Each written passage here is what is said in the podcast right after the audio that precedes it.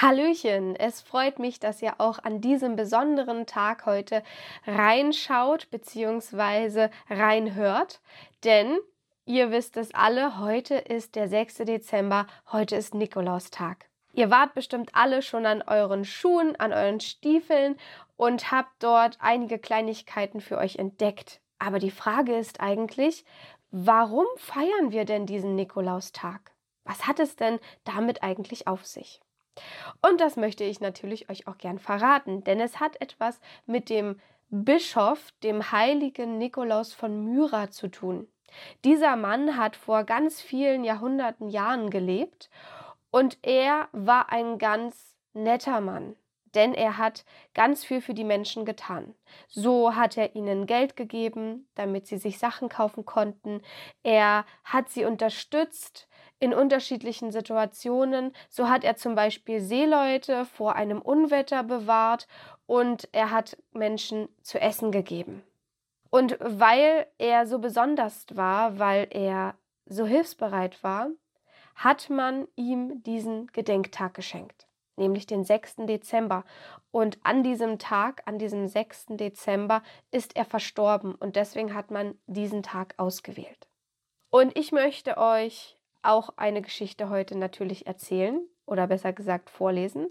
Und in dieser Geschichte geht es auch um den Nikolaus. Die Geschichte trägt den Titel Als der Nikolaus Anton besuchte und wurde von Elke Bräunling geschrieben. Als der Nikolaus bei Anton durchs Fenster stieg, war es schon spät. Er hatte viele Kinderstiefel mit Geschenken gefüllt und war so müde, dass er nur noch einen Wunsch hatte ein Bett. Oh, ich könnte mich nur ein Weilchen in ein Kissen kuscheln, gähnte er.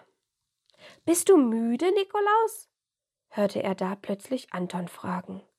Der Nikolaus erschrak, dann aber nickte er. Ein wenig schon. Dann ruh dich doch ein bisschen aus. Anton sprang aus dem Bett. Ich hole dein Geschenk. Was? staunte der Nikolaus. Er setzte sich auf die Bettkante und nickte ein. Er schlief, bis Anton ihm eine köstlich duftende Tasse Kakao reichte. Mmh. Dem Nikolaus lief das Wasser im Mund zusammen. Der schmeckt sehr lecker, sagte er. Kakao kochen habe ich heute gelernt, sagte Anton stolz. Extra für dich, weil ich dir etwas schenken will.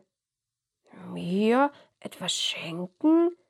Das ist aber nicht üblich. Dem Nikolaus rollte eine Freudenträne über die Backe. Danke, lieber Anton, sagte er. Das ist ein feines Geschenk, und jetzt bin ich auch gar nicht mehr müde. Er trank den Becher leer, sprang auf, packte seinen Sack und ging zum Fenster. Adieu und träume etwas Schönes. Anton nickte. Ja, einen Traum vom Nikolaus, der mich auf einen Kakao besucht. Was für eine schöne Geschichte, findet ihr nicht auch? Und ich wünsche euch jetzt einen wunderschönen Nikolaustag. Habt viel Freude, genießt die Zeit mit euren Eltern, mit euren Freunden oder mit eurer Familie im Allgemeinen und wir hören uns morgen wieder.